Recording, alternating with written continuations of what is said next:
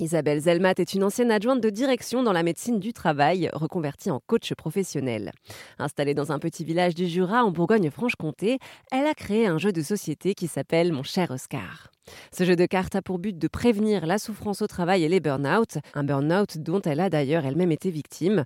Isabelle Zelmat vous raconte son histoire cette idée, elle part déjà d'une expérience personnelle, c'est-à-dire que il y a huit ans, j'ai, je suis allée jusqu'au bout du bout euh, d'un burn-out professionnel. C'est un AVC qui m'a cloué au sol à mon poste de travail. Et ben, ce poste de travail que j'occupais depuis plein plus de 27 années dans un service de médecine du travail, pour tout vous dire, je n'ai pas pu le réintégrer et j'ai eu à vivre un licenciement pour une inaptitude d'origine professionnelle. Donc, euh, j'ai eu tout un accompagnement de reconversion et aujourd'hui, je suis coach professionnel certifié, accrédité, formatrice dans le sujet des risques psychosociaux et de la prévention du stress. Donc, à travers à la fois cette expérience personnelle et les accompagnements que je fais tant individuels que collectifs, je me suis aperçue que souvent, dans ces situations difficiles, la communication peut être rompue. Et j'ai donc eu l'idée de créer ce jeu.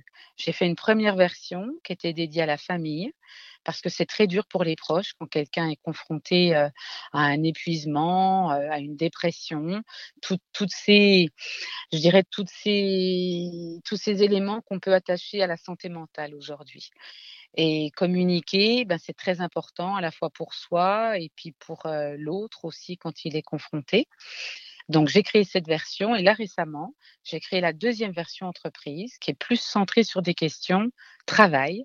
Et l'idée de ce jeu, c'est bien sûr de communiquer, c'est d'interagir ensemble. Et ça pourquoi? Pour créer ensemble des attitudes dites de prévention, de santé, de mieux vivre au travail, pour corréler performance et bien-être. Voilà.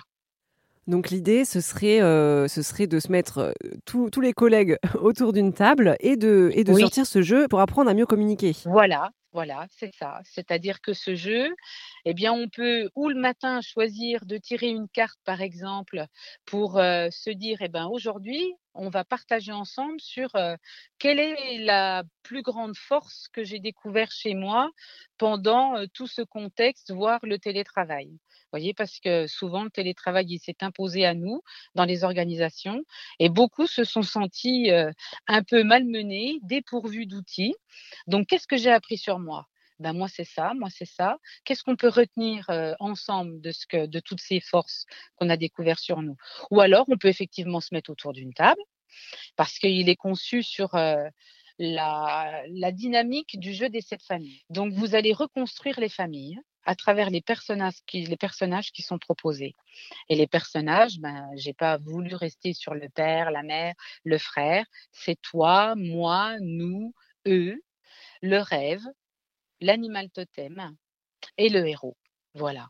Donc, à travers tous ces personnages, il y a des familles spécifiques qui sont travail, se ressourcer, être soutenues, euh, et, d'autres. Et on va reconstruire nos familles et on va créer ensemble une checklist de mesures de prévention. Est-ce qu'il existe, selon vous, euh, beaucoup de jeux euh, qui se pratiquent en entreprise pour apprendre à mieux communiquer? Alors, il y a des jeux, mais souvent les jeux sont utilisés sur des temps, bah, par exemple, de formation. sur des temps d'accompagnement team building, mais c'est encore très rare qu'on installe le jeu et justement, travail, c'est pourquoi ne pas corréler le jeu au travail? Pour y amener quelque chose de différent qui va permettre justement aux personnes euh, ben, d'installer une performance, se reconnaître comme quelqu'un de performant et aussi euh, du bien-être. Voyez, c'est pour ça que le jeu, pour répondre à votre question, ben, malheureusement aujourd'hui en entreprise, ben, on ne veut pas trop jouer parce qu'on se dit que le travail, c'est pas jouer. Mais pourquoi travailler, ce ne serait pas jouer un peu aussi? C'est très bien dit. Vous étiez euh, adjointe de direction dans une entreprise. Vous avez mis combien de temps à rebondir pour devenir coach? Oui, coach professionnel. Mon AVC, j'ai eu à le vivre en 2015. J'ai mis du temps pour rebondir, c'est-à-dire que du temps, tout est relatif. On a chacun des notions très différentes. Moi, je me suis mise à mon compte. J'ai créé mon cabinet de coaching et organisme de formation en 2019.